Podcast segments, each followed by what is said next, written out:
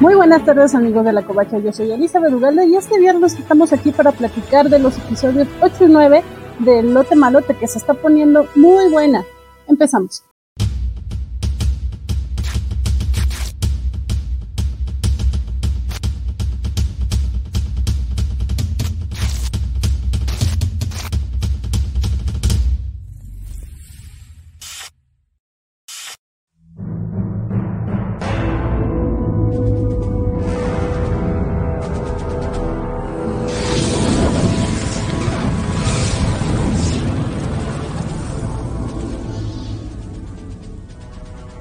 Ahora sí, chicos, muy buenas tardes. Hoy es eh, viernes 25 de junio y vamos a hablar de estos dos episodios que, como decía, se están poniendo muy buenos.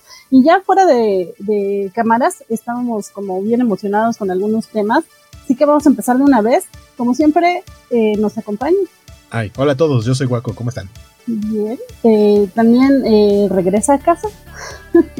Hola, Jorge González, sí, intermitentemente, no, uno sí, uno no, pero este es el que sí. Yo queriendo hacerte referencia de Spider-Man, pero luego me acordé que ese Spider-Man no te gusta. sí, pues, yo también pensé lo mismo. Y dije, ah, va a ser como que no lo escuchó. ah, y hoy tenemos a nuestra invitada, una de nuestras invitadas favoritas. Uy, aquí estoy yo otra vez. Muchas gracias por invitarme, los amo mucho. Aunque no, es, no sepa tanto de, de The Bad Batch, estoy como Dios, me llevan la delantera cañón, pero que tengo que estudiar más. Seguro eh, ya reconocieron su voz para nuestros amigos de podcast, pero ella es Min Silva ah, de Relevant. Soy Min Silva. Hola a todos. Sí, sí, sí. Este, chicos, eh, en términos generales, ¿qué les pareció? Eh, ¿Qué les pareció hasta que hicieron estos dos episodios? ¿Qué me pueden decir de este miércoles de plaza. la, quincena siempre es buena. Siempre cae bien la quincena. La quincena me hace muy feliz.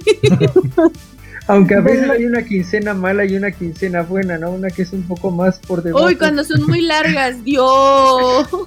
Yo diría que esta fue la quincena buena, pero... Siempre, eh, eh, iba a coincidir exactamente así lo mismo. En todo caso, esta fue como la quincena buena, ¿no? Este, creo que el lote malote ha estado mejorando su calidad constantemente. Yo diría que los últimos tres han estado muy bien y, pues además han probado que todas las teorías que se han dicho en esta mesa, sea por Guaco, Vanessa o Alex, todas han salido. Entonces, si, tuviéramos una quiniela de apuesta, iríamos perfecto. Sí, es cierto, es cierto. Me acordé mucho justo de Vane con esto de, bueno, con el final de este episodio. Ya después lo iremos comentando más, pero porque justamente ella hablaba como de la casa de recompensas y tal, o sea, me acordé muchísimo y dije, ja, ella tenía razón, se la sabe, lo huele. Sí, le falta ahí con Filioni para que él diga qué está pasando en el universo de Star Wars. Eh, pues no sé, creo que como decía, como decía Waco, es ya algo como fórmula Filoni. Esto se está volviendo formulazo. Este, entonces no es tan difícil, pero creo que justo el que nos está llevando la delantera en esto de las teorías es Waco. No, pero es que Guaco tiene las cosas aquí al, al aire, se sabe todo en el momento. ¿Cómo Pisa no va a saber qué está pasando? No sé si pasa. El, el, lote, el lote malote y la quincenota buenota. Estábamos... eso suena tan extraño. No, no, no, te suena extraño, eso es diferente. Ay, bueno, ya va a empezar de cruel las cosas. Mi mente cochambrosa, perdón. Este, ya está por acá Félix Farsat. Saludos, dice. Saludos, hoy iniciaron antes, bravo. Sí, sí, sí, este, tratamos de, pues antes de los cómics de la semana que supongo que inician media hora después o no sé. Y él nos acompaña eh, en Facebook y en Twitch. En, Facebook y, y en Twitch. Muchas gracias, sean como Félix. Necesitamos más Félix en esta vida. crear una fórmula así. Tiene como cinco dispositivos abiertos y ahorita va a comentar también en YouTube, yo creo. Sí. Y, mencionando lo que decíamos de, la fórmula, dice Félix en Twitch, dice, pero qué manera de crear una fórmula, ¿no creen? Sí, Félix, yo estoy totalmente de acuerdo contigo, pero no, no sé qué opina la mesa. Eh, ¿Les gusta esto que llamamos eh, como el formulazo de Filoni? A mí, a mí me gusta porque no es, no es tanto hacia dónde nos dirigimos, sino cómo nos dirigimos, ¿no? Cómo es el viaje. Que para mí creo que siempre es más importante en cualquier historia, en cualquier medio, El, el chiste es cómo te lo cuentan. Incluso como los chistes, porque habrá quien, por ejemplo, no le guste Polo Polo, pero Polo Polo te podía contar el chiste más sencillo del mundo, pero la manera en la que te lo platica es lo que te hacía reír. Y, ¿Estás y- y en este caso, comparando a Filoni con Polo Polo? Sí, qué horror, qué A la cosa tan forma. horrenda. oigan, Filoni Era- también en la misma. ¿Polo Polo? ¿Qué? estamos hablando de dos, de dos personas que están como en un alto nivel de narrativa. A eso es a lo que Santo nivel polo polo. Eh, Sí. Polo Polo estás colocando en Ah. un nivel Creo- negativo. Creo coincidir, no, no, no, no sé si en lo de Polo Polo, pero sí en este cómo, porque digo, a final de cuentas en The Last Jedi pudieron haber llegado a conclusiones similares y si lo hubieran hecho bien sin chingarse a los personajes queridos, no tendríamos el, el problema que tenemos, ¿no? Y, y vamos a hablar como Filoni justo hace esto muy bien, ¿no? Sabe balancear muy bien los personajes que vienen de Mandalorian y los que vienen de Clone Wars e integrarlos en un modo, aunque sí se chingaron a un personaje que pudo haber sido querido para algunos, a mí como diseño me encantaba, pero ya llegaremos a eso en el segundo capítulo, entonces eh, vamos con calma supongo. Ok. Sí, eh, Félix ya nos dice que no, o sea, ya nos está este, presumiendo que no solo dos dispositivos, ya tres. Chicos, yo lo- sean como pero- Félix. Por eso puso clarividente, porque en efecto fue a YouTube a dejar su comentario. también. Y también nos saluda al Arthur eh, en Twitch. Y, y él está de acuerdo contigo, Hueco. Él dice que Polo Polo tenía buena narrativa. Es que podrá haber tenido, o sea, su, su, su comedia actualmente está fuera totalmente de lugar.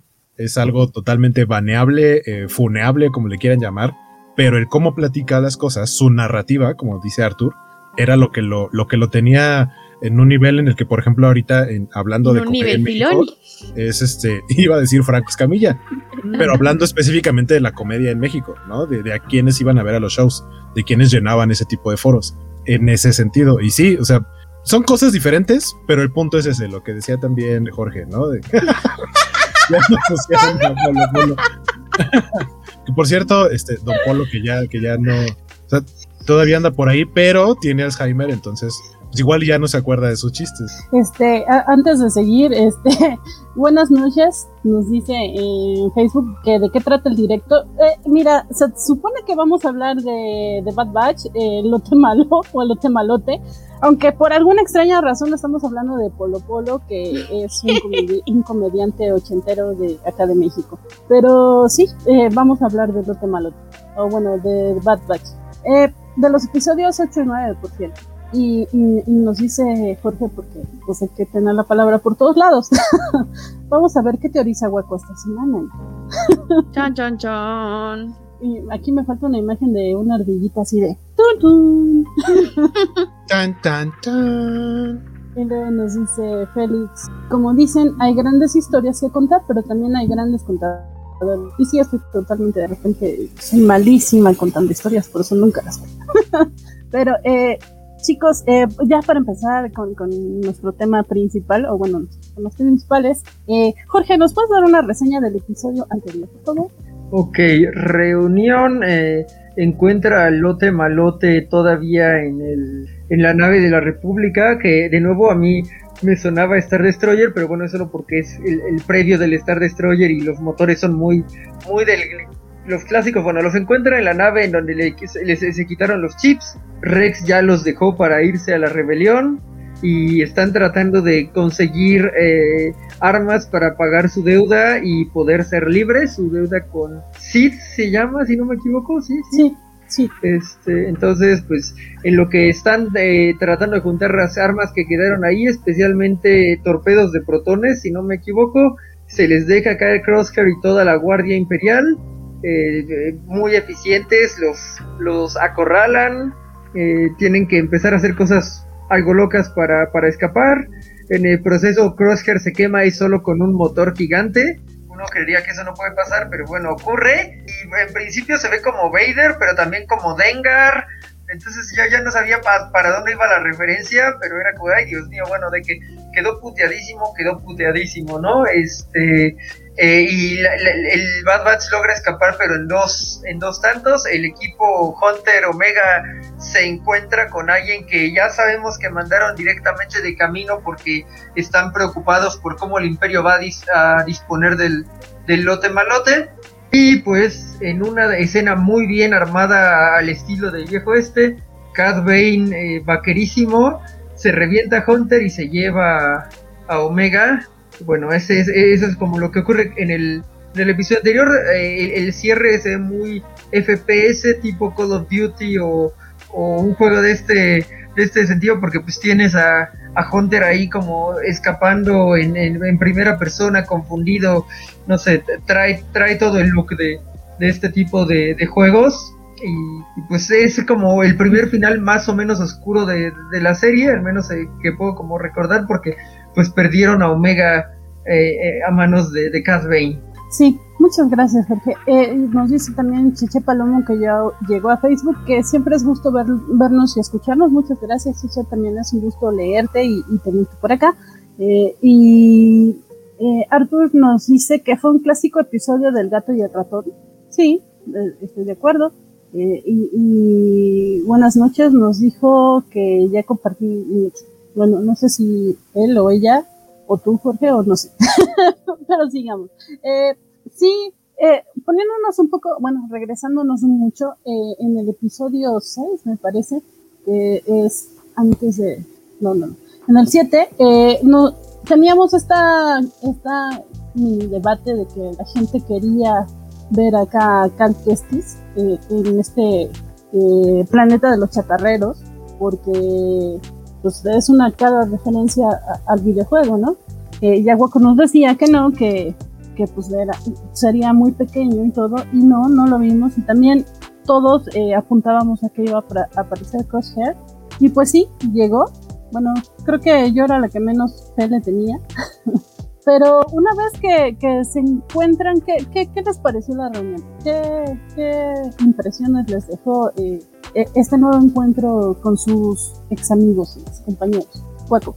Yo creo que me vi demasiado optimista pensando que a lo mejor iban a tener la oportunidad de ahí mismo hacerle la cirugía y sacarlo de, su trance. Y el hecho de que, de que al final termina incluso todavía más marcado. Siento que hacen esto en Star Wars y en otro tipo de historias, pero en Star Wars es como muy marcado cuando hay una, eh, una especie de, deformidad, ¿no? Le, le, pasa a Anakin cuando se termina de, convertir en Darth Vader, termina totalmente tatemado, sin, una pierna, sin un brazo.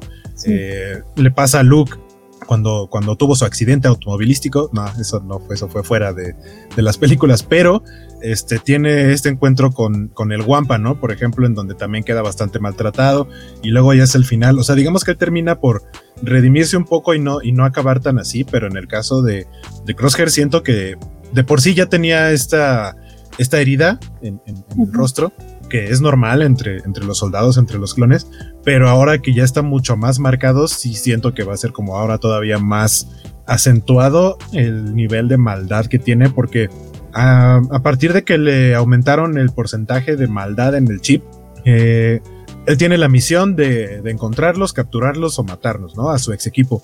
Pero a partir de ahora les tiene rencor. Ahora ya no es los tengo que atrapar, ahora es los tengo que hacer cachitos porque ellos me dejaron así. Entonces creo que su personaje sí, sí creo que puede ser que tenga redención, pero su redención va a ser como el sacrificio o algo así. Y va a ser algo heroico. Ese es, ese es mi, mi teoría, la, la, cual surgió a partir de verlo todo tatemado. Sí, y, eh, y tú, Jorge, nos comentabas de, de, esto, de que encontrabas referencias de muchos lados de, de lo tatemado, ¿o no?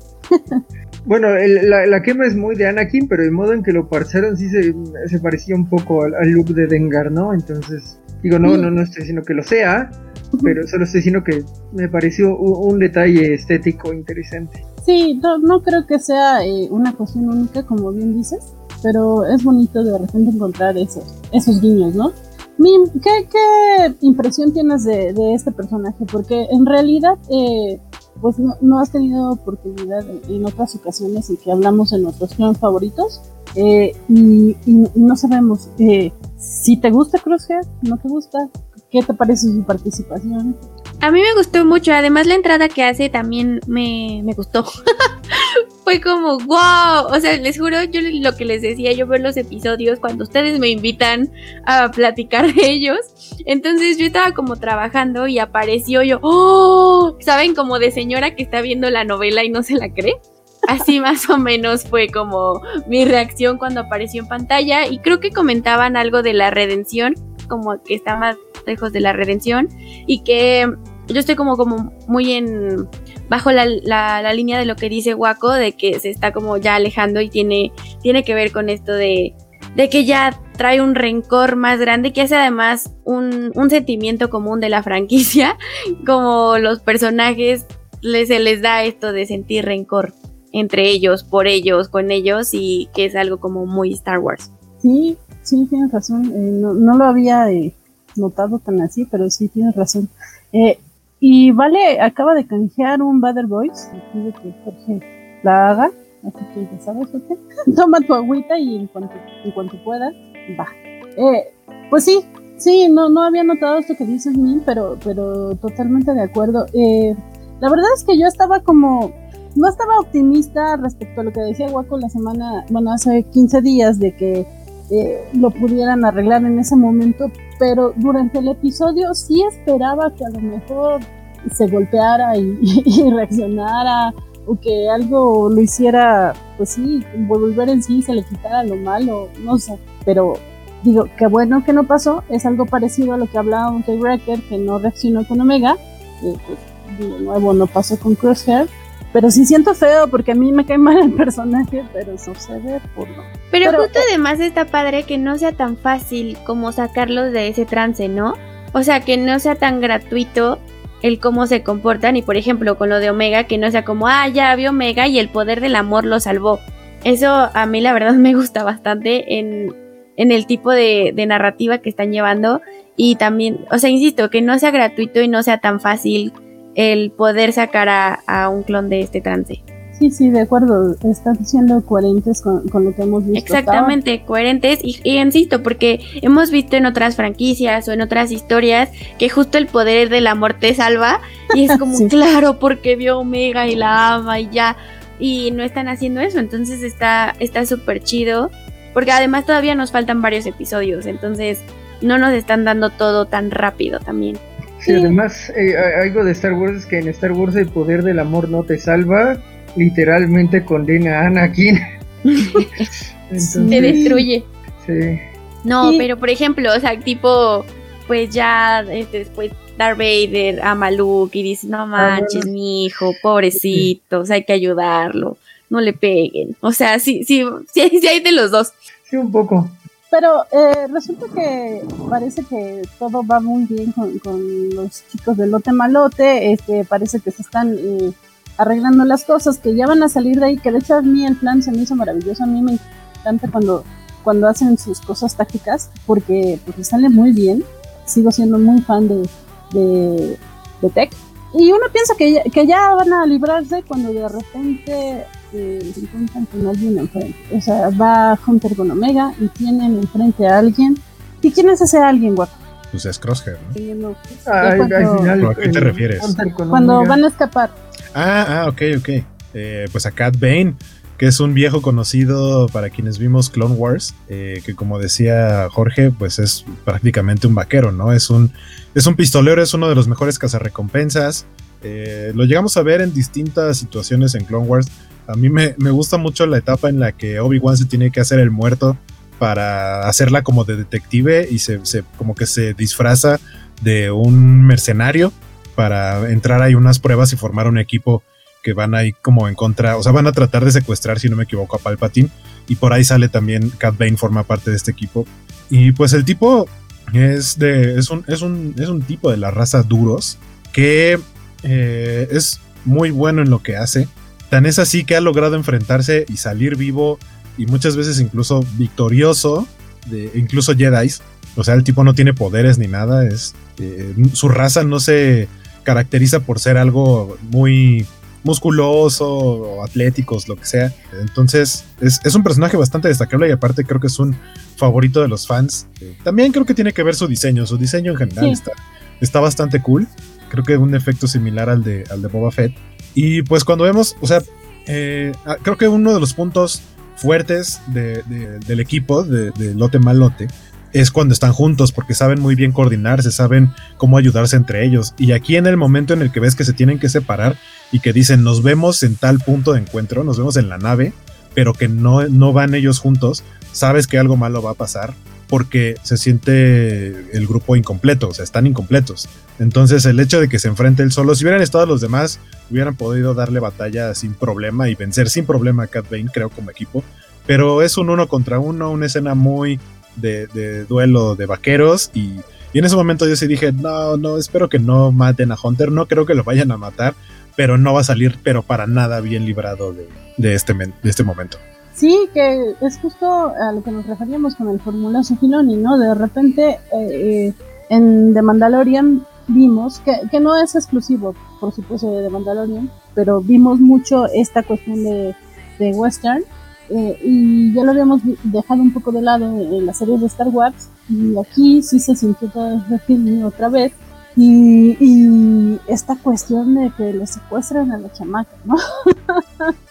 Entonces, bueno, no, sé eh, eh, ¿qué, qué, qué reacciones les provocó. O sea, sí fue así como de, ay, otra vez lo mismo, o ay, sí estoy emocionada y va para otro lado. ¿Qué te pareció? A mí sí me gustó, pero principalmente por de quién se trataba de que estaban, o sea, quién está secuestrando, no de que secuestraran a Omega, pero sí que quién lo está haciendo. Y sobre todo porque yo venía sintiendo, ah, venía como si yo lo viera cada semana, ¿verdad? Pero de, de los episodios que los estaba viendo, era como, ah, otra vez misión y se acaba.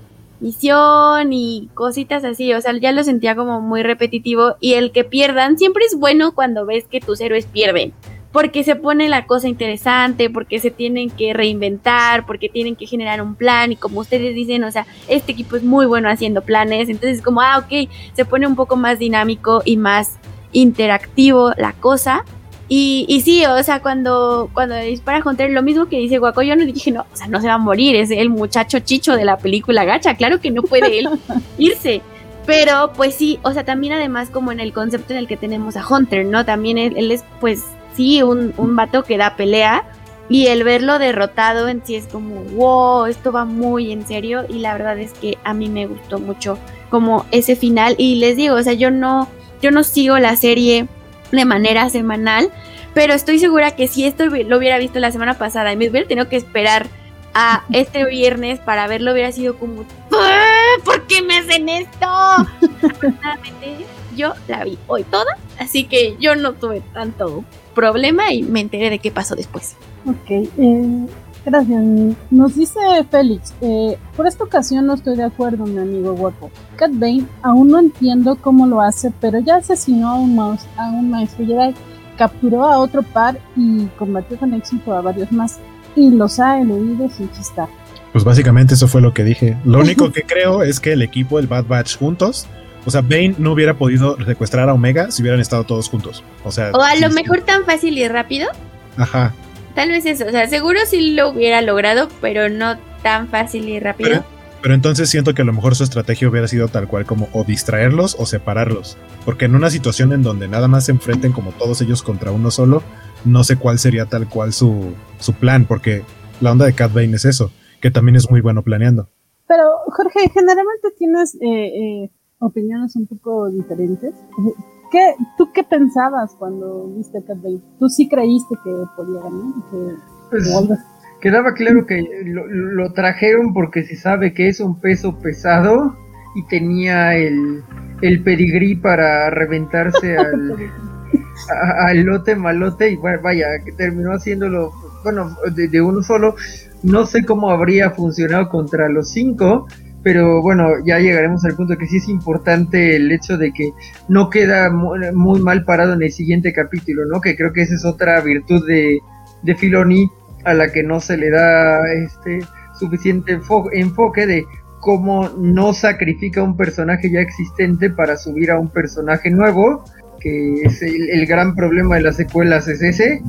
Bueno, pues eh, Filoni demuestra que va a tener un personaje que viene de Mandalorian y es muy querido, pero no le va a dar el, el, high ground sobre un personaje querido de, Clone Wars, porque a final de cuentas eso haría que uno no quisiera el personaje. En cambio, este empate entre los dos, en donde permite que Cad Bane le dé una buena golpiza a, a Fennec, pero Fennec eh, le, revienta la nave y ya estamos hablando del siguiente episodio, parece, parece suficientemente decente, ¿no? Entonces, no, no, no, no creo estar en desacuerdo en cuanto a que pues Cad Bane eh, eh, tiene el, el, fenómeno cool. Cad Bane es probablemente todo lo que Boba Fett debió haber sido. Es como, se ve muy cool, pero también es muy cool. Entonces... Eh, sí, estoy de acuerdo. Me gusta más Cat Bane que Boba Fett. Y este, ahora sí que en réplica, nos dice Félix Guaco, en esa parte es en la que no concuerdo. Los clones no han demostrado darle batalla a Bane. También pues es así, pero pues quien lo derrota en, el ah, siguiente capítulo es chan, chan, chan, Pero los clones, o sea, los clones, este equipo de clones no son cualquier clon y nunca se han enfrentado a Cat Bane.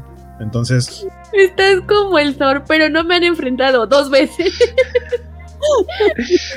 ya saben como en Endgame cuando Thor dice de que pero no me he enfrentado a mí, ya te enfrentó y te derrotó. Ah, bueno, no lo he hecho dos veces. Así no, pero tal, pero tal cual, pero tal cual el Bad Batch nunca ha visto a Cat Bane, o sea, el único que lo ha visto es eh, Hunter y estaba solo. O sea, lo que yo me refiero es que el equipo, y, y tan es así que termina con una pelea que ya platicaremos de ello ahorita, en una pelea bastante pareja y bastante prolongada con Fennec Shand. Y Fennec Shand ya se enfrentó al Bad Batch y no salió, o sea, ella salió con las manos vacías. Sí, no, no sé, creo que eh, sí tiene mucho que ver con las circunstancias. Eh, sí, estoy de acuerdo con Waco en que la unión hace la fuerza en, el lote malote. Eh, también estoy de acuerdo con Félix que Cat Bane es así la melaneta del planeta, pero eh, no sé, eh, tal vez como equipo sí estaría interesante ver que lo enfrentaran. Así como dice, dos veces sí, dos veces por favor, pero todos juntos. Y mi, por favor, haznos una reseña del episodio de, de esta semana. es que yo soy muy mala, pero lo voy a intentar. Dices, así como a ti no te salen contar historias, a mí no me sale contar los episodios. De... a mí no me aprendo. No, sí, siempre nos avientas al ruedo, siempre nos haces eso. Y luego, y luego nos dices para, y luego nos dices para ti qué es el amor, por favor. me explicas qué es el amor y qué es estar bien. En un mínimo de tres renglones. Si ustedes no saben a qué se refiere Guaco, vengan a la charla del miércoles. bueno, pues a ver, es que les digo, aparte no me sé los nombres de nada, pero vamos a intentarlo. Pues a la morrilla ya la secuestraron y hay que rescatarla. Y, em, ah, bueno, eso tiene más que ver con mi opinión que con lo que trata el capítulo, pero el punto es de que, pues en este intento de rescatarla, pues ella está en la nave del vaquerito y ella se ve como muy lista, o sea, empieza a sacar habilidades que además me gusta porque en los episodios pasados, los dos anteriores, 7 y 8, yo la sentía bien torpe y bien inútil y bien de que me estorba. Pero en, en este 9 que ella empieza a sacar como sus habilidades y que ella se empieza a mover y que ella tiene como un poco más de destreza, la verdad es que me gusta cómo, cómo se desarrolla el personaje sin el equipo, porque pareciera que en el equipo se chiquea y es como, añi, sálvenme, pero ya está sola y pues se tiene que mover y tal. Encuentra la manera de comunicarse con ellos porque gracias a estas destrezas que les comento, encuentra su comunicador y este avisa al equipo y algo ahí, ahí viene algo de lo que dijo Waco de Dragon Ball y el ki y que los encuentran. No me acuerdo muy bien cómo lo explicó, pero el punto es de que el equipo logra encontrarla y van a rescatarla. Hasta aquí mi reporte, Joaquín. Ok, mi. Soy malísima para esto, por favor. Muchas gracias por el esfuerzo, pero no. Eso, esa, parte, esa parte del ki lo estamos platicando fuera del aire. Porque lo que explican es que eh, cuando logra comunicarse con ellos, dicen es que todavía no podemos eh, como encontrarla bien y lo que necesita la mandan a, que haga ahí unos movimientos en unos eh, teclados para que haya como una especie de pico de energía, o sea que ellos pueden detectar en sus radares desde la nave en qué punto o en dónde es donde hay una, un movimiento de energía. Y lo que yo explicaba es que en Dragon Ball Goku lo que hace para detectar a dónde se tiene que teletransportar es que alguien eleve su ki, detecta ese punto y sabe a dónde se tiene que teletransportar. Entonces hice esa, hice, Omega elevó su ki en, apretando unos botoncitos y ya con eso fue que pudieron dar con ella. Sí, de acuerdo. Sí, yo también me quedé el ki. como estaba escribiendo, no entendí muy bien eso. Gracias por explicarlo, hueco. Este, nos dice Félix eh, eh, en Twitch. Si anda por acá don Bernie Arteaga, me gustaría que comentara qué le entendió a mí en esa frase de muchacho chicho. sí, Bernie, cuando, te aparezcas por acá o, si escuchas el podcast, por favor nos dices si entendiste lo que dijo Min de la frase. Eh, pues sí, básicamente eh, en el episodio 8 terminan con que se llevan Omega y, y, pues todos concernados. Además, Hunter recibe eh, un disparo bastante grave, parece. Bueno, que si no hubiera sido Hunter, o sea, si no hubiera sido un muchacho chicho, seguramente sí lo mata. Pero acá solamente está muy mal herido y, pues vemos que llegan después el resto del equipo, lo, tratan de ayudar eh, y de repente ya llega a la nave, pregunta por Omega, tratan de buscarla y es ahí cuando digo que, que tratan de por todos los medios de encontrarla y esos medios para ellos son sí, inútil, porque tiene un montón de contactos que no les sirven para nada. O sea, básicamente les dice, sí, tengo muchos contactos, pero pues no sé no lo ubico. Y, y acá eh, lo que vemos es que pues, también Crosshair se le escapan. Eh, el episodio, de hecho, empieza con, con Crosshair todavía tratando de capturarlos, pero saltan al hiperespacio. Eh, pues el otro se queda bien frustradísimo. Así que la siguiente vez que se encuentren seguramente va a ser épica. Quiero ver cómo pelean. Pero eh, vemos toda esta interacción de Omega y, como dice Min, bastante lista. Logra salirse de, la prisión en que la tienen. Y, y esto gracias a que envuelve al pequeño android, androidcito de Cat Bane que, nos puedes platicar del pequeño androidcito, por favor, porque yo sé que tú lo sé. Pues no sé qué tanto este pueda decir de él, pero pues sí, fue muy triste este la traición, la decepción, hermano, porque eh, pues eh, eh, él, le abre para que le pongan su piernita y Omega le pone la piernita y dice, ah, ahorita te la, este, te la reconfiguro, te la dejo bien calibrada acá, bien padre, y sí, sí la recalibra porque después va, está en la sillita muy contentita y dice, uy, está como nueva, pero también lo apaga, ¿no? Eh, este, y, tengo testigos que pueden decir que, ay, lo mató, desgraciada, ¿no? pero no, no lo mató, solo lo apagó temporalmente. Eso seguramente le hubiera gustado a Vanessa. Porque lo de ella es disfrutar cuando matan seres pequeñitos. Pero seres vivos. ¡Ah! Justo, justo lo que acaba de decir Vale García es de lo que se estaba riendo ahorita, que me dio mucha risa, que, el droide sí fue como cuando le dispara a Hunter, le hace, épale, mi piernita. Ay, no, mi piernita. Es muy lindo, es muy lindo el, el, droidcito este. Sí, es un droide muy carismático y creo que además, perdón, creo que interrumpí a alguien, pero, pero es que creo que de lo que sí puedo opinar sí me gusta hacerlo. y del droide sí quiero hablar, porque además viene mucho de lo que comentábamos la última vez que estuve aquí, que no me acuerdo de qué episodio fue.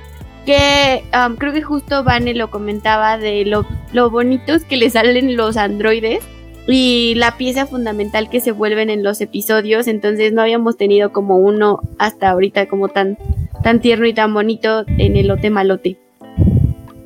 Sí, porque justo habíamos hablado, como dices, de que el droide que acompaña al lote malote, pues es así como bien inútil y bien X, parece una caja de cartón, ¿no?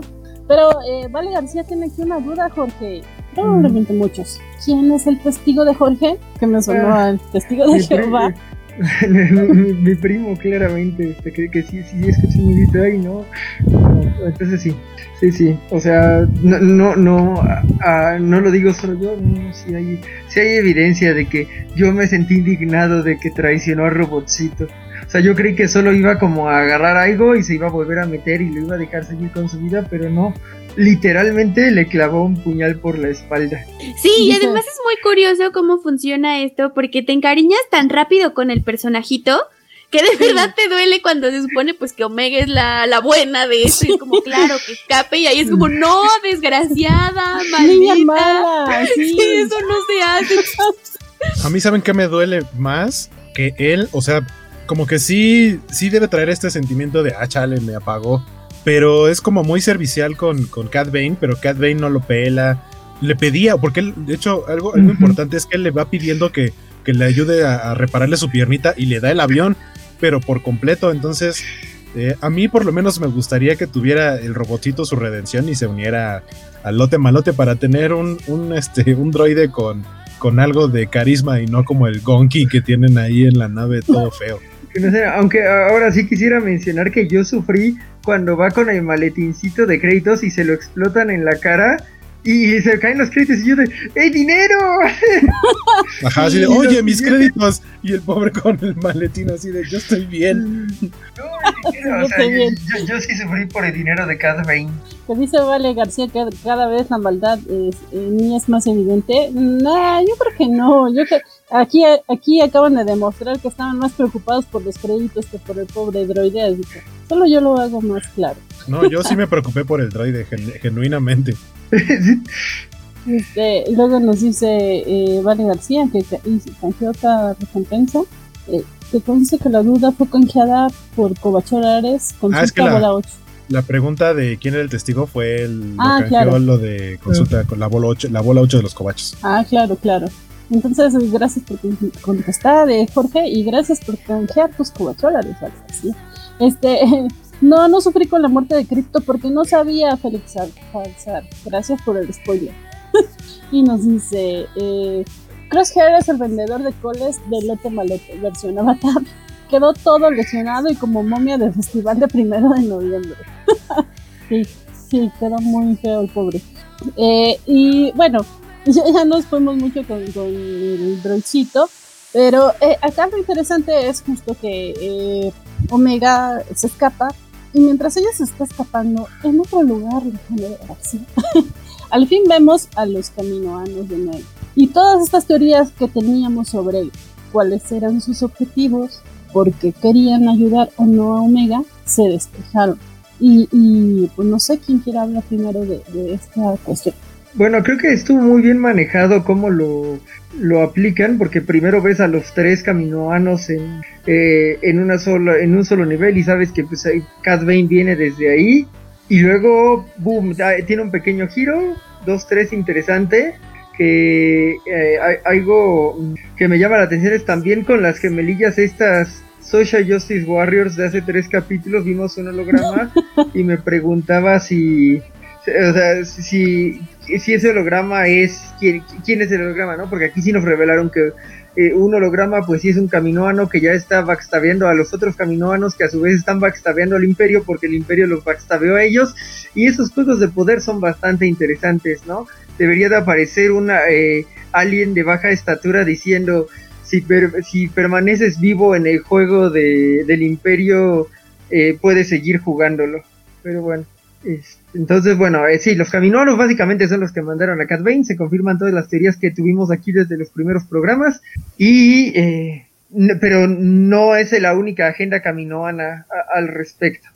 Sí, no, básicamente lo que confirmamos acá es que eh, los caminoanos tienen su propia agenda, ¿no? que a ellos no les interesa, bueno, no están realmente de acuerdo con, el plan del imperio y, y ellos les interesa como eh, bueno, dinos qué, nos, les interesa, Waku, por favor, ¿por qué querías aquí?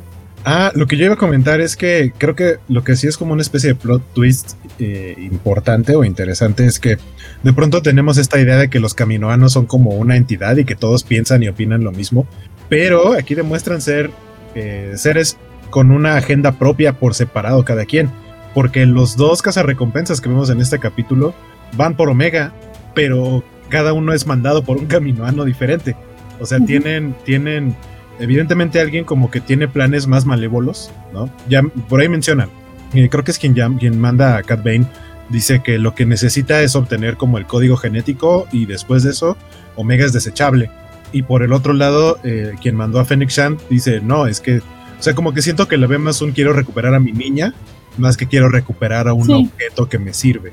Y, esa, esa parte de separar eh, lo que quiere cada uno de los personajes, en este caso caminoanos que podrían parecer como de, ah, todos hacen lo mismo y son lo mismo y son genéricos, no son genéricos, son independientes y están tratando de, obtener cosas diferentes y aparte a espaldas del otro, porque evidentemente no, no se cuentan sus planes. Y, en este a espaldas del otro, un caminoano acaba de matar a otro caminoano, o sea, eh, fue, fue una pequeña sorpresa del, del episodio Digo, desde que Obi-Wan eh, bajó al planeta Camino fue recibido por... Eh, pues es el, primer caminoano que aparece, a menos que mi memoria de ataque de Ospion esté mal. Y pues ya nos mataron a Tong Wei. Este, y, fue, muy cruel, o sea, solo viste el cadáver ahí tirado y, a Cat Bane diciendo, ya no la puedes ayudar. Y yo de, ay, no, no es cierto. Así, o sea, sí era mala, pero pues era el primer caminoano. Yo sí estaba medianamente encariñado con ese ser biológico bien diseñado. Pero bueno, eh, Star Wars ha hecho, me ha hecho cosas peores, así que pues maleve, pero, pero el cazarrecompensas enviado por un caminoano cuyo nombre la verdad desconozco, eh, acaba de, asesinar a un caminoano cuyo nombre sí me sabía porque venía en la cajita azul toda bonita. Sí, a mí también me sorprendió eso, eh, y sobre todo porque quien lo asesina es el que, bueno, el mandado por el caminoano, que a mí me cae bien, que es Nalazu, mm. que es la protectora de Omega, este, pues sí mata a la otra. Muy feito e innecesario, como dice Jorge. Pero, ¿por qué la matan? ¿Por qué Omega? ¿Por qué es importante Omega? Aquí nos, aquí nos explican algo que estamos platicando también fuera, de, antes de entrar a, cámaras, es que la manera más, o sea, la manera más fácil de recordar ahora el nombre de Omega es que aquí lo, lo que hacen referencia es que existe un alfa y el alfa es Boba Fett y son los únicos dos clones que tienen ADN totalmente puro que vienen directamente de la fuente original que era Jango Fett. Entonces por eso es que la quieren. por ahí nos dice Félix Farsar, eh, lo que quieren es el ADN de Omega porque es primario directo de, de Jango Fett Igual que Boba, que eso, eso de hecho sí era una de las teorías que yo tuve al principio cuando nos enteramos que Omega era un clon. Dije, es como Boba, la están dejando crecer de manera normal en lugar de acelerar su crecimiento. Entonces, ding, ahí este, dimos también con eso. Ding, eh, ding, ding, ding. ding. Eh, y, pero evidentemente hay, hay, más intereses por Omega que solamente su ADN. Ahora, sí. Ah, eh, un detalle bastante absurdo, pero es como la historia de Fennec Shand empieza en Omega y termina en Alpha. ¡Ay, qué hermoso! ¡Qué poético! Justamente, qué poético, qué narrativa tan circular. ok, ese era todo el comentario. sigan, sigan porque Pueden seguir hablando, dice. ya quedamos anonadados, no, no podemos decir nada más después de esto. Cualquier cosa que digamos va a ser considerada una reverenda tontería. No, bueno, Félix dice, exacto, Jorge, y, te aplaude. Eh, sí, sí, totalmente de acuerdo. Pero eh, ya que hablamos mucho de Fennec y, o sea, desde el episodio, bueno, desde el episodio pasado queríamos mencionarla, pues sí, Fennec aparece de nuevo en este episodio y es la segunda casa recompensas que aparece. Cuando de repente parece que Omega se va a escapar y, que, como bien nos dice Félix, agarra al droidcito que se llama Todo, este, como caballito de, de monedas en centro comercial. Qué feo. Este, para tratar de escapar. Eh, pues resulta que aparece alguien que dice, a ver, no, tranquilo amigo, no tan rápido. Y ese alguien es Fennec y, pues ya vimos, eh, bueno, ya dije que, que a Fennec la mandan a la SU, que es la doctora Caminoana, que en primer lugar dejó escapar a Omega. Y de hecho, eh, el, ¿cómo se llama? Canciller Caminoano, el gobernador, bueno, el líder Caminoano, eh, fue, le, sí le dice a la doctora, eh, tú tienes intereses comprometidos ahí que, que hicieron que nuestra misión fallara en primer lugar, nuestro objetivo, Así que por eso mandan a la otra, que es de la que Jorge se lamenta que, hayan eliminado, ¿no? Pero pues esta no se queda tranquila y manda a Fennec. Y, vemos a Fennec en todo su esplendor. De repente decía Félix, eh, es el chan chan chan de Félix de hace rato. Ella es la que le hace frente a, a, a, a Kat. Eh, y de qué manera, la verdad es que lo hace muy bien. Pero, ¿quién quiere comentar este, esta batalla, este enfrentamiento entre, entre los chicos? Mim. ¿Quién quiere mim? ¿Quién quiere mim? me hace un de maestra, así como la niña que está distraída, ella. que ella hable por Repite la pregunta, maestra. Por no, porque a mí yo estoy en como que no me vea, que no me vea, que no me vea. Pero mi nombre en la lista está hasta el final. Sí, pero yo soy Silva. Está abajo. Es la última. No, no, cheto, pero sí, yo ya les había dicho que Fennec me gusta mucho. Entonces me. Está increíble que justo ella sea la que hace frente de una manera tan ella. Porque además también tiene toda la estrategia. O sea, a diferencia, pues, como ejemplo, con el equipo de clones que sí nos explican cómo ellos dividen sus estrategias, quién va acá, quién va allá, y escuchamos a Hunter dar órdenes a diestra y siniestra. Ella es un ser individual que sola planea sus estrategias y que tú como espectador vas viendo hacia como hacia dónde se va dirigiendo y la manera en la que controla, ¿no? O sea, antes de empezar la batalla, sí tiene un como un, un teje y maneje de la situación. A mí eso es lo que me gusta. Y creo que sobre todo también algo que tenemos en la escaleta por tratar como de sus intenciones para ayudar a Omega. Que justamente como ella es muy... vale, se está riendo de mí porque soy Silva. y voy al último. Justamente dice que tuve una regresión a la secundaria y por supuesto que sí. ¿Por qué me va a revisar la tarea antes si yo soy Silva? Primero va Álvarez. Primero va García. Primero va cualquiera menos yo. Pero el... Yo les voy a decir mi apellido. Yo soy guaco y voy hasta el final. Estoy segura que tú eres A. Pero bueno, el punto es ese y pues creo que justo por las estrategias que maneja y el quién la contrató, o sea, es como no sabemos realmente sus intenciones y de qué manera quiere ayudar a Omega, lo cual la hace más cool porque es misteriosa. Sí, aunque yo creo que es un poco como dice acá Félix, que es, eh, es como el Omniman de esta serie, que ve a Omega como su mascotita. no sé si como su mascotita, pero al menos... Solo existe una mascotita. ¿Qué es ya sabemos quién es la única mascotita que existe en todo el universo. Ay, porque yo no sé. A mí tampoco me dijeron. Es, no, es, que así, es que así le dice Jorge a Tom Holland. Bueno, el Spider-Man de Tom Holland en el MCU. Dice que es la mascotita de Tony Stark. Sí, lo es, pero, pero avísenme. o sea, no, lo vamos a, no lo vamos a liar. No lo voy a desmentir, pero pues avísenme. Está viendo que la niña es distraída y todavía le ponen estas cosas. Ajá, estamos, están hablando de una clase de, del año pasado cuando todavía no llegaba al salón. Justamente, era como yo soy nueva aquí, aguanten. Este, pero bueno. Tienes razón, Vale García. Saludos al Álvarez que se salvaba de la revisión de la tarea. Saludos, Álvarez. Este, pero pues sí, eh, Jorge, ¿qué, te parece, Me pareció una batalla bien lograda, insisto. No, no, no dejan que uno quede como tan arriba del otro. Creo que por lo novata, Fennec debió haber quedado un poco más abajo, pero no lo notaría hasta la última parte de la pelea, eh, eh, salvo al final cuando se levanta otra vez después de que literalmente le dio una, una patada a la cara. Todo estaba muy tranquilo, es como de ok, una le mete trampas, el otro sí cae en la trampa, pero se recupera rápido, no se logran superar físicamente. De nuevo, creo que el, eh, gran problema es como justo después de que se levanta de la patada, y le, avienta unos cables contra los lanzallamas. Ahí como que ya no le compré tanto la opción, pero bueno, al final lo utiliza para huir y eso está bien, ¿no? Así como de ya quemé mis últimas cartas para poder huir, porque ya no iba a poder más con, con el vaquerísimo tan asombroso Cat Bane.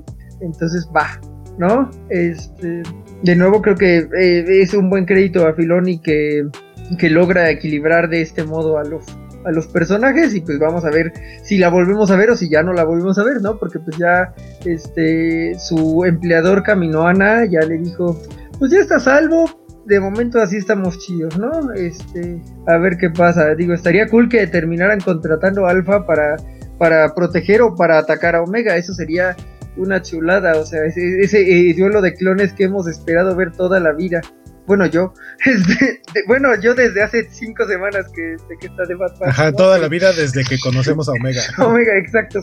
Como vi a Omega y dije, quiero que se pelee con Boba Fett. Sí. Este, entonces, bueno. Sería tan eh, hermoso.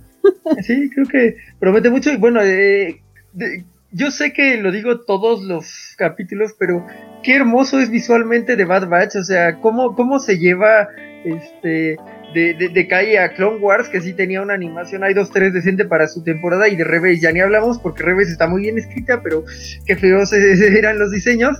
Este, entonces, mmm, están, no, no, creo poder hacer otro Alan Moore. hay un Alan Moore por, por mes, yo creo, ¿no? No, de este, hecho dice que ya hiciste otro. O sea, hiciste ¿Ah, dos en este episodio. No, debo estar muy inspirado, ¿no? Pero, este, pero bueno, el punto es entre las partículas de luz y como esta humedad en el, en el caminoano muertito, que qué bonitas texturas, qué... Eh, yo estoy pensando como que les pasaron un eh, engine de Pixar o algo así a los de Lucasfilm porque el upgrade es muy notable y eso que yo no sé nada de, animación, pero es que sí muy bonito y, sí vale la pena mencionar eso, ¿no? Es como me hace esperar cualquier otro, otra producción animada en 3D a futuro de Star Wars, porque en verdad creo que nunca se habían visto tan bonitas como, como ahora. ¿Sabes qué? Pero además también el lenguaje cinematográfico que utilizan para contar la historia, porque es algo muy visual lo que hacen. A mí también me gusta muchísimo, además de las texturas, las tomas que diseñan y la manera, por ejemplo, en la que los personajes se mueven en momento de combate, también es algo muy destacable porque vamos, o sea, que, que pareciera que son personas reales de carne y hueso haciéndolo, de lo bien que están detallados. Y, sí, creo que por ejemplo Filione tiene como mucho que ver en, en, este lenguaje cinematográfico que están usando al momento de contar la historia. Y ahorita que mencionas eso, por ejemplo, recuerdo mucho que me gustó mucho la toma en primera persona de cuando Hunter está herido. Que toda esa parte nos las cuenten desde sus ojos y cómo, o sea, cómo lo suben a la nave, el, caos, que los están atacando, todo eso. Y yo dije, claro, o sea, esto es lenguaje cinematográfico en su máxima expresión y me está gustando mucho porque nos están contando desde otra perspectiva cómo está funcionando este ambiente y hace que además pues sientas la angustia de, de Hunter herido. Fin. Sí, creo que en general las producciones Disney están haciendo las cosas bastante bien. Eh, aquí es más eh, destacable porque como bien dice Jorge, es eh, animación y, se nota una animación bastante evolucionada respecto a los productos que habíamos visto anteriormente. Pero eh, pensando en las series live action, eh, también Loki, el episodio pasado sí fue una hermosura. Entonces, sí, si pueden verlas en una pantalla más grande que su celular o tablet, que es como yo generalmente los veo, pues sí, sí valen la pena, se aprecian mejor. Pero fuera de del aire eh, estábamos platicando y Waco decía que de repente eh, creía que Fennec eh, era un poco como inexperta y demás y que tal vez por eso podría haber perdido. Y, y, yo les mencionaba que me parece que también muestra un poco como de empatía. No sé si quieras seguir comentando o ahondar sobre eso, Waco. ¿Empatía entre Fennec y Omega? Sí. Sí, justamente estaba pensando en eso, porque a diferencia de Bane, que para Bane es como tú eres mi misión y nada más, o sea, eres, podría ser un bulto inerte y aún así es lo único que quiero, porque lo que me interesa son los créditos. Ni siquiera mi droide que me habla bonito y me ayuda. Y, o sea, básicamente para, para él da igual, la niña no sabe quién es, nada más quiere sus créditos. Pero en el caso de Fénix es diferente porque, mm, a pesar de que sí es una misión desde la primera vez que se conocen, o sea, desde ese momento, eh, no, no nada más trata de llegar y agarrarla, robársela y ya, sino que trata como de convencerla, llevársela en buena onda, utiliza otras maneras. Y acá vuelve a hacer lo mismo, o sea, a fin de cuentas la termina salvando del otro recompensas Porque en ese sentido, creo que Omega sí podría sentir como, bueno, me van a terminar raptando otra vez, pues mejor me voy con lo que al menos me trata de manera decente. Y no, afortunadamente tampoco sucedió eso, pero, pero creo que sí, sí podría desarrollarse ahí una relación diferente, o sea, como por lo menos de confianza. De yo sé que a lo mejor eres una casa recompensas, pero puedo confiar en ti porque me has tratado bien. Sí, y ahorita estamos viendo a cuadro eh, esta escena que, menciona el Waco, en, donde Fénix trata de convencer a Omega. Pero esta escena tiene algo importante porque es la primera vez que Omega se, se topa con un laboratorio de clonación, o los restos de un laboratorio de clonación. Y pues queda horrorizada, básicamente, ¿no? Eh, porque no entiende qué es eso, sabe que no le gusta y, eventualmente se va a enterar de que eso podría ser su destino. Jorge, ¿nos puedes hablar un poco al respecto, por favor? Pues eh, estaba meditando un poco respecto a si Omega puede tener una relación con Fennec porque precisamente como siente que la engañó, le, le, establece una pared, ¿no? Incluso podríamos decir que hay una pared este, visual justo en el, eh, hablando del lenguaje cinematográfico entre dónde está Omega y dónde está Fennec, eh, justo en esta toma que, que, tenemos. Entonces no sé exactamente hacia cómo podrían variar las cosas, pero pues eso es lo bonito, es eh, cómo es lo bonito que nos podría esperar un poco en, en los episodios venideros, ¿no? Y ahora no sé, o sea, seguramente, eh, creo incluso que no sigue tanto la serie, sí están enteradas de que, sí está enterada de que hay, eh, anunciada una serie de Boba Fett en donde Fennec Shan aparece. Entonces, eh, no sé, a mí, hace rato decía Jorge que no, no estaba seguro de si Fennec iba a salir más adelante en esta serie, pero creo que a mí al menos me deja satisfecha y creo que sí es una gran participación en esta serie como preámbulo mm. a la serie de Boba Fett aunque no salga más, ya con esto me deja bastante satisfecha. Este, no sé ustedes qué esperan de en el futuro. Yo creo que no solo Fen, o sea, creo que sí puede aparecer después, pero incluso no solo ella, me atrevería a pensar, porque ya hicieron un name dropping de, de Boba como el alfa, creo que Boba va a salir aquí y va a tener una especie de cara a cara con Omega, ¿no? Como de, como de clones afines, ¿no? Clones que, que son diferentes a los demás y que su ADN es prácticamente idéntico, solo que pues uno es varón y, y, la otra es una niña. Pero creo que eso es lo que podría suceder y, probablemente ahí se dé una especie de... Si no es que se, se conocen ya, que, que, a partir de aquí se conozcan, empiecen a ser equipo Boba y Fennec. Porque, porque, insisto, a Boba ya lo vimos que ya forma parte de, de Recompensas desde Clone Wars. Entonces aquí debe estar dedicándose a lo mismo, no debe estar muy lejos de la, de la zona de lo que se está escribiendo para la serie. Sí, de hecho era es algo que se me ocurrió. Eh, en The Mandalorian sí vemos como que la parte en que Fennec conoce al Mandaloriano, pero no sabemos cómo se relaciona con Boba, o sí, no, no lo recuerdo. Eh, y tal vez sí, tal vez se remonte hasta esta serie, que es bastante tiempo atrás, pero, pero pues veremos. Creo que sí vamos a tener más de los Fed por acá. Ahora, no sé si es una cosa muy tonta, pero justo por lo que acaba de mencionar Guaco, de que una es niña y el otro es niño, ¿no podrían tener niñitos? Sería muy raro. pues, Creo que Mim tiene su micro apagado y estaba diciendo algo. sí, es que perdón, me, dejó muy sorprendida porque ella es una niña. Es... Sí, sí, no, no, no luego, luego. No luego, luego, dice la, la, edad. No luego, luego. No luego, luego, si no son enchiladas, nueve meses. No, o sea, entiendo, entiendo, entiendo que, que, Van se refiere a como que igual y, terminan siendo una pareja y más grandes eh, forman a lo mejor una familia de cierta manera y que tengan descendencia.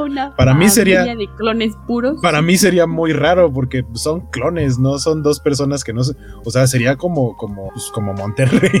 Sí, justo lo que sería el Monterrey de Star Wars. Ajá, y, y, ahí el código, eh, o sea, el chiste es que tienen código puro echarían a perder el código genético en automático en la primera generación. Pues yo siento que los caminoanos, o bueno, el líder caminoano sí tiene ese objetivo. O ¿Sí tiene ¿Reproducirla? Sí. Bueno, pero, pero no así, ¿no? el punto de sacarle la ADN, o sea, sí, pero... como, como, si los caminoanos fueran este de los que crían perritos, como, como sí, criadores. Justo pues básicamente es lo que ellos quieren ser, Nos dice Martín Loera, saludos Martín, gracias por vernos. Boba había dicho que encontró a Fennec mal herida, puede que pase ahí. Mm, chan, chan, podría funcionar.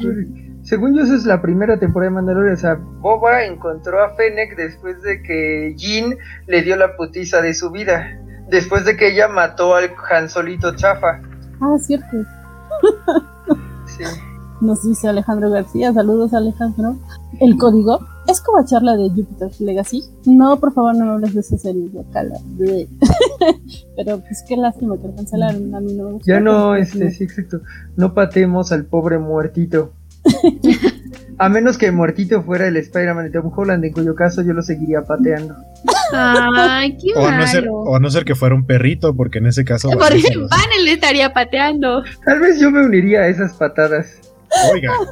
¿Qué está pasando aquí? ¿En qué lugares me invitas, Fanny? Donde patean perritos muertos. Ajá, primero los matan y luego los patean. y no sé por qué, pero me da la impresión de que incluso a lo mejor los patearon antes de matarlos. Sí, son esas personas, qué miedo. Mientras agonizaba dolorosamente, lo pateamos sin detenerse. Y ahí está. Funados los dos, cancelado. Ahí está canjeado el, la voz de Vader que quería Vale García. y tenía que ser pateando perritos, porque de qué otra manera podría haber un villano. Ya. Eh, porque muchas gracias. Lo que pedía Vale es por el monólogo. sí. Ahora ya, ya, ya Alex, el, el Spider Holland es bueno porque no es para ti, pero es bueno. Es un gran sucesor de Tony. Es un excelente sucesor de Tony. Lo, han manejado cinemáticamente como un hermoso sucesor de Tony. Lo que no debe ser Peter Parker. Pero bueno, sigamos. Pero, también ya pasó algo así cuando, cuando Peter se vuelve putrimillonario porque Doctor Octopus se encargó de construirle sus empresas y así, y Spider-Man se convirtió en Tony Stark prácticamente. Eso ya pasó en los cómics. Sí, pero se lo dejó Otto, no se lo dejó Tony. ¿Y crees que es mejor que, sea sucesor de Otto a que sea sucesor de Tony? Pues Otto le robó el cuerpo, ¿qué, qué, qué, O sea, eh, tenía que usar su cuerpo para algo bueno, ¿no? Además de envidiar a Daredevil mientras fajaba con Black Cat. Pero bueno. eh, luego hablamos de, de, la vida personal de los superhéroes Marvel. Sigamos con este episodio que va a terminar y ahorita estamos viendo en pantalla eh, a Fennec con su eh, contratadora con la gente que la contrató.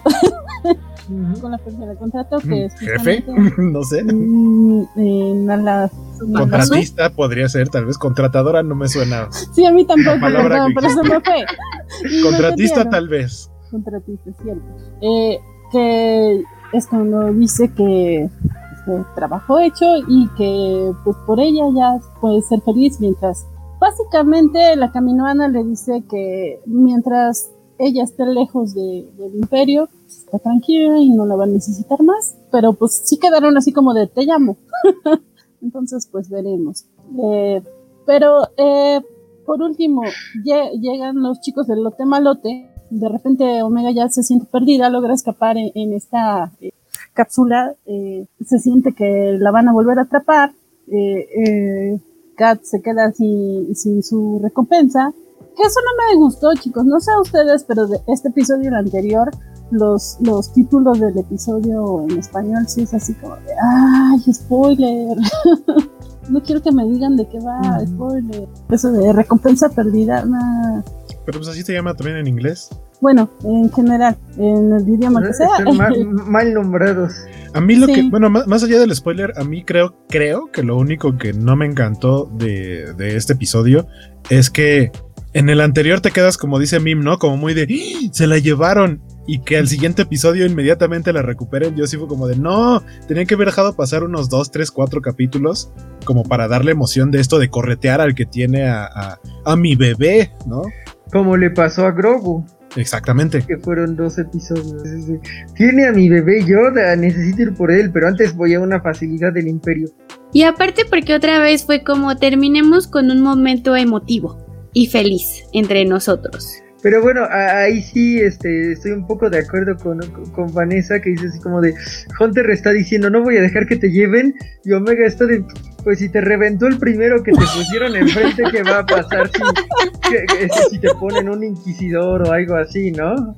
Ajá, para empezar, que te vuelva a parecer el mismo. O sea, y no solo eso. Si ya deja que te manden otro. Ajá, sabemos que ese por lo menos no, no, no le puedes dar pelea. Pero si te mandan a ese y aparte más, no, pues ya estamos perdidos. Arra ya fue, ¿verdad? Este guaco, a estas lecturas Arra ya fue. Creo que sí. O, o, por ejemplo, o sea, Arra a lo mejor ya fue, o este, la novela se supone que es canon, pero no sé exactamente dónde va para Ventres. O sea, estamos hablando de gente que se podría reventar rapidito al lote malote. Ventres todavía debe de andar por ahí. O sea, digamos que todavía, o sea, de Cat Bane todavía hay este varios niveles arriba de, usuarios. Ya, ya no quedan tantos porque Anakin se los desgració casi a todos, pero todavía quedan un par de, personas por encima de Cat Bane en la lista, ¿no? Pero ¿a poco sí será como suficientemente importante como para que Ventres eh, la quiera? No sé cómo va a sobrevivir Ventres en un mundo este sin confederación, este sin separatistas, entonces pues, tampoco es como que Ventres llevara una muy buena vida. Por ejemplo, ya cuando están eh, cazando la soca, pues tampoco está como de, ah, pues estoy muy alta para tus estándares, ya estoy, ah, pues ando por ahí, podría ocurrir, ¿no? Digo, no, hay una cosa importante. Sí, sí. Sigue, sigue. Ah, no, pues, no, no digo que sea Ventres, solo digo que, como tú bien dijiste, hay, hay una lista de personas que fácilmente podrían este, quitar a Omega, incluyendo Alfa, pero bueno. Incluyendo Alfa. Que, que, es importante porque ¿quién, quién conoce el origen de, de, Omega? Hasta ahorita solamente los caminoanos, ¿no? Solamente es importante para los caminoanos. El imperio todavía no tiene noción de quién es ella o por qué sería importante. Eh, eh, Fed tampoco, tampoco creo que tenga conocimiento siquiera de que existe. Entonces, desde ese punto de vista, pues solamente tendría que cuidarse de un frente. El problema es si más adelante eh, la serie nos muestra que todo el mundo lo va descubriendo y le encuentra utilidad y entonces eso sí va a acabar muy mal. Pero, eh, pues no sé, no sé qué esperan eh, para, para, los siguientes episodios. decíamos que esta quincena fue como muy fuerte porque coincidió con lo que fue media temporada de, la serie. Creo que eh, en adelante otra vez vamos a tener como unos episodios tranquilones eh, hasta, hasta el final que vuelva a amarrar. Pero no sé ustedes qué opinan. Incluso creo que, porque ya ven que muchas series tienden a hacer el final de media temporada y te dejan en suspenso varias semanas. Siento que esta pudo haber tenido eso porque justo el episodio 8, que según yo es el que marca la mitad, son 16, ¿no? El episodio 8 es el anterior, entonces nos hubiéramos quedado por algunas semanas con el que habrá pasado con Omega. Creo que ese, ese espacio hubiera funcionado en ese formato, pero pues decidieron, no, no sé incluso si en algún momento estuvo como, como tentado a, a, ser publicado así, pero pues decidieron sacarla toda completa sin ningún tipo de descanso. Pero creo que hubiera funcionado. Sin necesidad de, irte dos, tres episodios en la persecución, con el puro hiatus de, esa media temporada, creo que hubiera estado bien. Creo estoy de acuerdo, porque eh, digo, en cuanto termine Loki y Bad Batch, sí hay un hueco, ¿no? O sea, no, no nos vamos a Hokai no nos vamos a... No, hay un hueco, digo, aquí aprovechando como todos los cobachos que puedan estar de los dos, debe haber un hueco después de estas dos, y ese hueco se pudo haber minimizado si mandabas eh, a Miniyatus en lo que acaba Loki Bad Batch, la regresas después, minimizas el hueco, y pues sí, habríamos tenido este punto de, ah caray, nos dejaron en que se llevaron a Omega hace cinco semanas mientras vemos a Loki este, hablar eh, poéticamente del amor y atravesar una daga imaginaria sobre mi corazón al mismo tiempo que lo explicaba ahí, ¿no? Entonces, pudo haber sido, pero ciertamente no lo decidieron así. Pues no sé, no sé eh, cuándo se estrena Wadip, pero creo que sí falta. Para eso entonces sí quedaría ese hueco que mencionó Jorge. a ver, a ver qué planea Disney. Pero ahorita estamos viendo en pantalla una imagen de apreciación de todo 360. El droidcito que perdió la pierna y fue engañado vilmente por una niñita flor. Ahorita que estaba viendo justamente que se llama, porque decía era, era todo, pero tiene un número, todo 360, siento que es como este como nombre de tienda de electrónicos o algo así. como, como un tipo de, teléfono o algo así. Ajá. Todo 360. Con descuentos los miércoles. Voy a abrir mi tienda de mercancía chatarra y la llamaré así. Muy este, pues chicos, este, nada más, eh, yo les ponía en la escaleta la promesa de Hunter. Eh, ¿Creen que la cumpla? No. no. Va a morir intentándolo, sí. Y eso es importante. A veces no es sobre cumplir las promesas, sino sobre morirte en la raya dando todo por esas promesas, ¿no? Entonces... De la 10 por intentar. pues se va a morir, digo, o sea, yo, yo le voy a llorar si se, si se muere este, peleando contra Ventres, pues claro que le voy a llorar. Si se muere peleando en una jungla contra todos, este, mientras con un arco explota una montaña como Rambo en Rambo 2, también le voy a llorar. Entonces, es un poco más de 10 por intentar. Y va, va, a crear un momento de Star Wars de esos que lamentaremos toda la vida, pero del modo correcto. No, no, no de las Jedi que lamentaremos toda la vida porque es basura, sino, eh, digamos, Orden 66 que siempre dolerá o no sé, algo así. Eh, Gracias, Jorge, perdón, sí. no, no. Ah, sí. comentario abruptamente, porque es que me quedé viendo el comentario de Félix que ya se estaba definiendo, definiendo, despidiendo hace rato, pero nos dice que Loki definiendo el amor es Jorge hablando de no me y fue tan profundo como poeta. Y luego nos dice, sin lugar a dudas, Jorge llevar hasta el último momento al darlo todo porque nos ama. Ah, qué bonito el poder del amor. Sí. sí, sí, sí. Y ya que estamos hablando tanto de amor y que yo también tengo curiosidad, pues no sé, yo canjearía con Chulares para que nos, nos den su definición del amor, Min y Jorge, en, un, en una frase. Ah, pero no, vale, nos acaba de canjear una alerta Snyder. Y creo que sí sé quién podría darla. ¿Quién? No, no sé, no sé. Quien quiera, quien quiera. No sé cómo este, hacer una alerta Snyder a estas alturas. Bueno, yo lo único que supe es que... Ah, puedo hacer como una alerta Kennedy. Ah, entonces esto puede hacerse, sí, pero por favor, así de así se produce una serie de Star Wars. Esto es Star Wars 101. Los últimos tres episodios son una muestra básica de cómo... No, no, los últimos cuatro para incluir de las gemelas Social Justice Warriors super, o sea, no, no las odias, es como de, ah, chidas, muy bien presentados los personajes, gracias, así se hace, así que espero que eso funcione como alerta ahí Tiene, ahí tiene nuestra versión alerta Snyder Kennedy, este, cortesía de Jorge, y, Alejandro García nos dice que el amor es oscuro como Snyder, y ahí tienen también su alerta Snyder. Pues bien, chicos, este nos dice, vale, eso de la definición es en otro show. Pues sí, yo sé, pero bueno, no sé, si, si, si quieren, digo, ya que estamos poéticos. Si pudiera decir algo más hermoso de lo que dijo Loki, o sea, esa escena de Loki es lo mejor que le ha pasado al MCU desde Winter Soldier, o sea, fue como si, o sea, estoy viendo esto, estoy esperando bonita colorimetría y ya, y de pronto Loki me clava una daga en el corazón recordándome lo que es el amor. ¿Qué pasó aquí? Y por cierto, hablando un poco de cómo Min no tuvo que esperar para ver el siguiente episodio de Lote Malote, a mí sí me revienta cómo terminó el episodio de Loki. Sí fue de, no, no, no te quedes así, dame una escena post créditos, no te quedes así, maldito seas. Y así voy a estar hasta el miércoles, de hecho hasta el jueves. Y si usted está como Jorge, pues puede ver la covacharla del miércoles, que ya está en nuestro este, sitio covacho. Pero ya vamos a cerrar con esta covacharla, que también está interesante y también estuvo interesante toda la serie. Sigan viendo The Bad Batch, aunque ahí en sus ratos libres. Este episodio duró 20 minutos, creo. Sí, ya todos duran poquitito y eso a mí me encanta. Eso me da la oportunidad de verlos antes de entrar a la covacharla. This is the way. This is the way y así seguiremos. Muy bien, chicos, vamos a despedirnos porque ya nos extendimos como sus redes sociales, eh, sus eh, últimas eh, anuncios parroquiales y lo que Supongo que voy yo porque estoy en el centro. porque otra vez la maestra Vane me, me aventó a mí alrededor. Como ándale, borra, despídete. Muy bien, pues muchas gracias, muchas gracias por, por la invitación. A mí me encanta mucho hablar con ustedes, aunque evidentemente saben mucho más que yo en este tema. Y eso me hace muy feliz porque así aprendo de todo lo que ustedes dicen y veo cosas que no había visto cuando veo los capítulos. Es, un gusto estar con ustedes.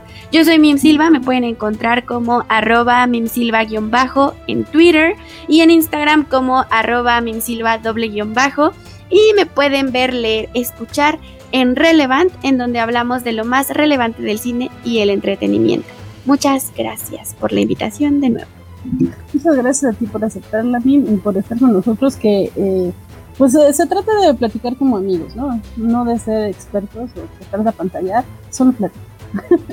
Juego, que te veo ansioso y no sé si te tienes que ir entonces.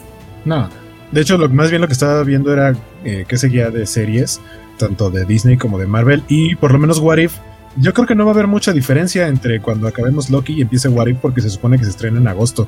No han dado el día, pero es en agosto. O sea, originalmente habían dicho verano. Ya estamos en verano. Y ya después dijeron, bueno, agosto. Ya falta un mes casi para agosto. Entonces ya en cualquier momento van a decir... Ya se va Antes de que acabe Loki vamos a tener fecha de estreno y creo que no va a haber mucho de diferencia. Y de Star Wars hay muchas con, con nombre, pero no fecha exacta. Este, pero, pero un hueco muy grande no va a haber en tiempo. Y pues bueno, eh, muchas gracias por habernos acompañado, por haber platicado con nosotros.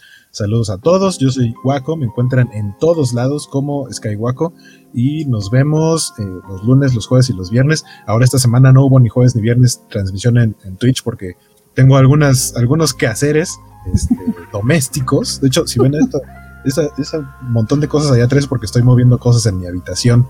Este, pero el lunes yo creo que nos normalizamos con las transmisiones de Twitch. Ahí estoy en twitch.tv diagonal Skywaco. Nos vemos acá los miércoles a las 5 de la tarde para la covacharla de Loki. Y recuerden cada dos semanas a las 5 de la tarde, aquí también los viernes, para hablar sobre The Bad Batch. Muchas gracias, Jorge. Bueno, ah, soy Jorge González. Me encuentran a veces eh, escribiendo cosas en la covacha, eh, en los programas aleatoriamente, aunque más frecuentemente en este, en el anime de los domingos cada tres semanas. Eh, y no creo este, tener más eh, anuncios parroquiales que hacer. Gracias por la aclaración respecto al no hueco hueco de, de, después de Loki, porque la verdad es que sí, sí me preocupaba que, ah, iba a llenar mis ganas de vivir en, en ese intervalo, ¿no? Entonces, bueno, que, que lo de Abomination, que alguien tendrá que hablarlo en algún punto, nadie sabe cómo, probablemente me tenga hypeado de, de aquí a, a septiembre, octubre, que sale Shang-Chi, porque a mi parecer increíble Hoy que es una de las mejores películas del MCU. Eh, dejo ese, este, esa otra controversia por acá.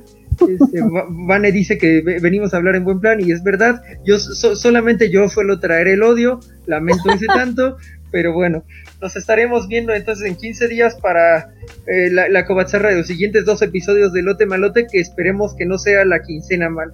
Sí, que, pero eso de, eh, de traer el odio, nada, no lo creo, Jorge, pero pues es lo que le pone sabor al caldo.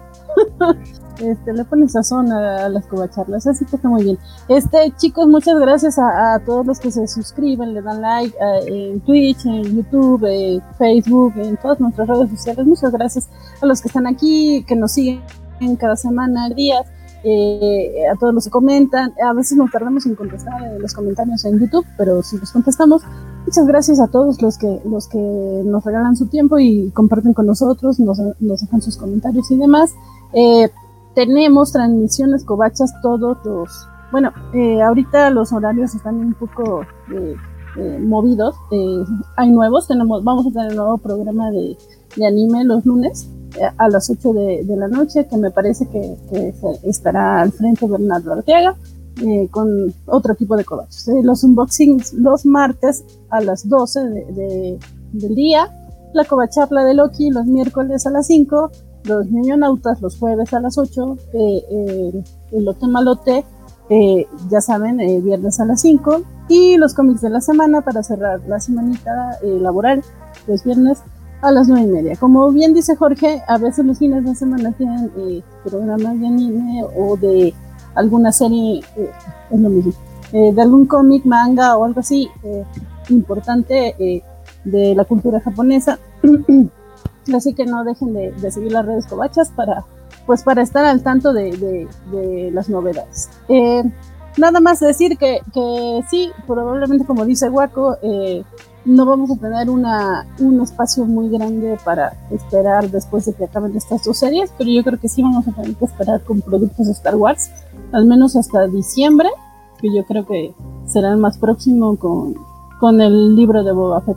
No me parece que, ¿La tercera de Mandalorian no se estrena antes? ¿Va a tardar más?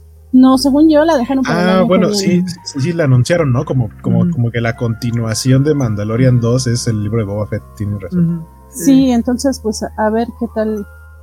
Según Grace Randall, que esperar hasta por los problemas de la producción, pero tampoco meteremos las manos al fuego diciendo que sí es por eso, pero se supone que sí se retrasó por algo.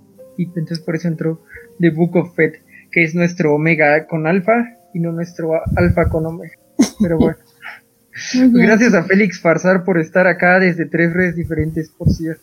Sí, sí, sí, se aprecia mucho. Muchas gracias, Félix. Y bueno, chicos, ya fuera audífonos, ahora sí estoy preparada, ya tengo el outro a la mano para no ser mis osos acostumbrados. Así que ahora sí nos vamos pronto. Gracias a todos. Hasta la próxima.